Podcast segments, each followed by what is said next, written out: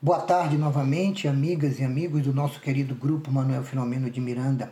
Boa tarde aos que nos acompanham em nossos áudios de estudos da obra O Evangelho segundo o Espiritismo.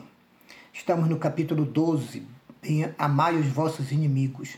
Vamos estudar agora os itens 7 e 8, que tratam do tema Se alguém vos bater na face direita. O item 7 inicia assim: Aprendestes o que foi dito aos antigos olho por olho e dente por dente. Eu, porém, vos digo que não resistai ao mal que vos queiram fazer. Que se alguém vos bater na face direita, apresentai a ele também a outra. E que se alguém quiser pleitear contra vós para vos tomar a túnica, também lhe entregueis o manto. E que se alguém vos obrigar a caminhar mil passos com ele, caminheis ainda mais dois mil. Dai àquele que vos pedir e não repilais aquele que vos queira tomar emprestado. Palavras de Jesus no Evangelho segundo Mateus, capítulo 5, versículos 38 a 42. Também parte do Sermão da Montanha, né? São palavras de Jesus no discurso inaugural chamado Sermão da Montanha, que resume toda a sua moral é claro que não devem ser tomadas ao pé da letra, porque na terra, quem assim proceder será muito provavelmente destruído por seus adversários. Jesus está fazendo uma alegoria para nos ensinar que, quando ofendidos, maltratados e agredidos, tenhamos a força da fé em Deus para mostrar a todos o outro lado superior dos seres humanos, o do perdão, da tolerância e da paciência. O item 8 diz o seguinte: os preconceitos do mundo sobre o que se convencionou chamar ponto de honra produzem uma suscetibilidade sombria nascida do orgulho e da exaltação da personalidade, que leva o homem a retribuir uma injúria com outra injúria, uma ofensa com outra ofensa. E isso é tido como justiça pelos homens da terra cujo senso moral não se acha acima do nível das paixões terrenas. Entretanto, principalmente na Idade Média, foi estabelecido o desafio para defender a honra que os ofendidos deveriam propor a seus desafetos, praticamente legalizando os duelos mortais. Era uma espécie de vingança oficial disfarçada, que muitas vezes causava a morte do próprio ofendido. Era aceito pelas sociedades que a honra de um homem deveria ser defendida a custo do sangue de seus ofensores. Porém, Jesus, que já previra isso, porque é apenas um reflexo do pretenso orgulho ferido e exaltado, recomendou-nos o perdão, a reconciliação, a tolerância e o diálogo fraterno, para fugirmos desta vingança baseada em interesses escusos e, e ocultos. Por isso é que a lei mosaica prescrevia olho por olho, dente por dente. Mas isso em harmonia com aquela época, quando viveu Moisés. Quando veio Jesus, 1300 anos depois, ele disse: retribuí o mal com o bem. E disse ainda: não resistais ao mal que vos queiram fazer. Se alguém vos bater numa face, apresentai-lhe também a outra. Com o Evangelho de Jesus, o estágio evolutivo da vida humana saiu de uma necessidade geral da prática do olho por olho, dente por dente, para a tentativa de aprendizado do pagar o mal com o bem. E essa luta continua até os dias atuais, exigindo o esforço de cada um em controlar suas reações explosivas e violentas diante dos erros e das maldades de seus semelhantes. As atitudes concordes com os ensinos de Jesus sempre exigem de nós renúncia, tolerância, perdão e compreensão, em referência ao atraso moral e espiritual de muitos irmãos. Mas diz o Evangelho que, para o orgulhoso, este ensino sempre parece uma covardia porquanto ele não compreende que haja mais coragem em suportar o insulto do que em tomar uma vingança. E não compreende porque sua visão não pode ultrapassar o presente. Mas o Espiritismo veio ensinar a lei das vidas sucessivas, a vida no mundo espiritual, a manutenção no espírito da inteligência, do sentimento, das emoções e da razão após a morte do seu corpo.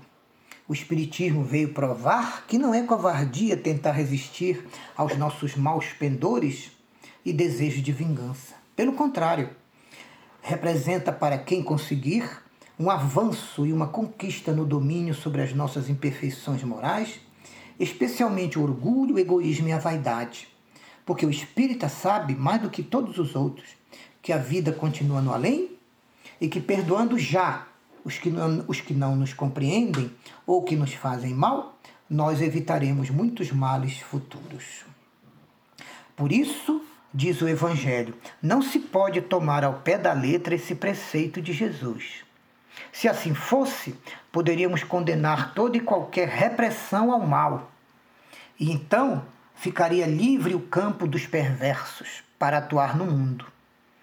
Se a ação do homem não impuser um freio aos homens maus, logo todos os homens bons da terra seriam suas vítimas. É verdade. Enquanto o bem é discreto e respeitoso, nós notamos que o mal é audacioso e descontrolado. Se o homem deixar que o seu semelhante lhe faça tudo o que lhe aprouver, logo ele será seu escravo, dominado pela força e pelo temor.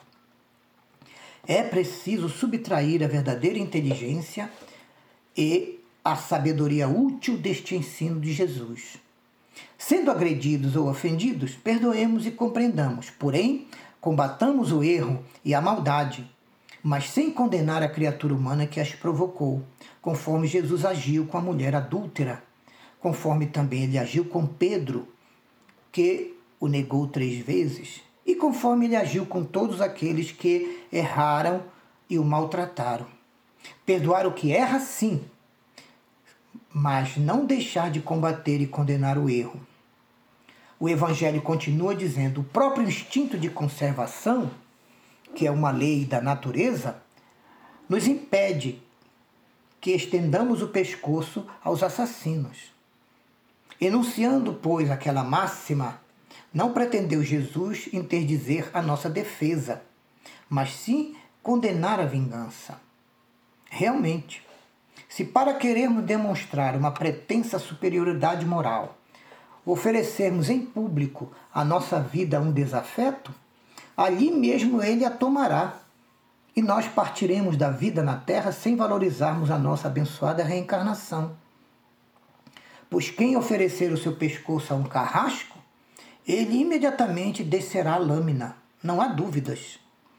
E o Evangelho já se encaminha para a conclusão dizendo: ao, ao dizer Jesus que apresentemos a outra face àquele que nos haja batido numa, ele quis dizer sobre, ou, sobre outra forma que não se deve pagar o mal com o mal, mas sim pagar o mal com o bem. Que o homem deve aceitar com humildade tudo o que seja de molde a lhe abater o orgulho.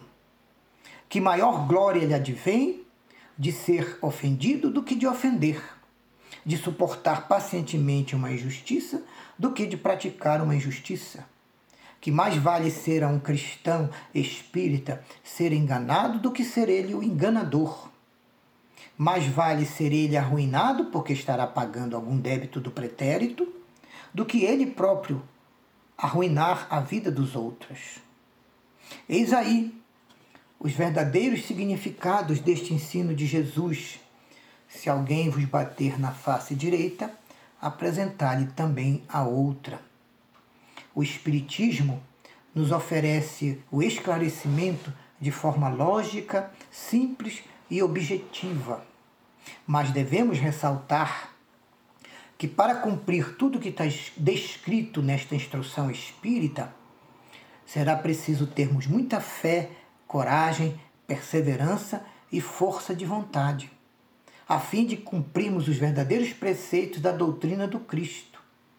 Perdoai para que Deus vos perdoe. Sede misericordiosos, para obter de Deus a misericórdia.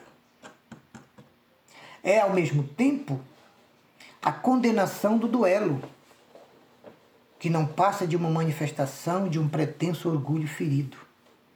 Somente a fé na vida futura e na justiça de Deus, que jamais deixa impune o mal, pode dar ao homem forças para suportar com paciência todos os golpes que lhe sejam desferidos nos interesses, nos seus interesses e no seu amor próprio. E nós comentamos, além de tudo isso, o espírita deve saber que ao reencarnar, ele traz uma série de compromissos reparadores e evolutivos na forma de expiações e provas. Mantendo a sua fé na vida futura e na justiça divina, ele deve saber analisar todas as coisas desagradáveis e dolorosas ou todas as coisas e fatos pretensamente injustos que o acometem na vida, tentando compreender que ele mesmo fez por merecer essas dificuldades e muitas vezes ele mesmo criou a situação vexatória e dolorosa em que hoje ele se encontra. Daí vem que o Evangelho segundo o Espiritismo gosta de repetir incessantemente: lançai para adiante para o mais alto vosso olhar. Quanto mais vos elevardes pelo pensamento acima desta vida material, tanto menos vos magoarão as coisas difíceis e dolorosas da terra. Toda essa reeducação que nos recupera de nossos erros passados tem início quando, com fé, esperança e com autoconfiança, nós iniciamos a renovação da nossa mente, fortalecendo os nossos bons pensamentos e rejeitando a ocorrência dos maus. Não foi à toa que Paulo de Tarso escreveu: Eu vos exorto, portanto, meus irmãos, pela misericórdia de Deus, a que ofereçais vossos corpos como hóstia viva, santa e agradável ao Deus. Este é o vosso culto espiritual. E não vos conformeis com este mundo, mas transformai-vos, renovando a vossa mente, a fim de poderdes discernir qual é a vontade de Deus e o que é bom, agradável e perfeito ao Senhor. Carta aos, Carta aos Romanos, capítulo 12, versículos 1 e 2. Então, concluindo, o que será que Jesus quis dizer com se alguém vos bater na face direita, oferecei também a esquerda? Ora, dizendo Jesus que apresentemos a outra face ao que nos haja batido numa, quis nos orientar sob uma forma alegórica que não se deve retribuir ou pagar o mal com outro mal, mas sim retribuir o mal ou o erro com o bem. Que o homem deve aceitar com humildade tudo que lhe seja de molde a lhe abater o orgulho. E ainda que maior glória advém ao homem ao ser ofendido do que quando ele é que ofende em suportar pacientemente uma injustiça do que ele próprio praticar alguma injustiça. E por fim, que mais vale ser enganado ou arruinado do que ser o um enganador e arruinar a vida dos seus semelhantes. É isso que Jesus quis dizer com este versículo. Muito obrigado a todos pela ajuda mental, pela oitiva e participação. Que Deus, com sua misericórdia, nos alcance, nos abençoe e que a luz do Evangelho do Cristo nos ilumine, hoje e sempre, graças a Deus.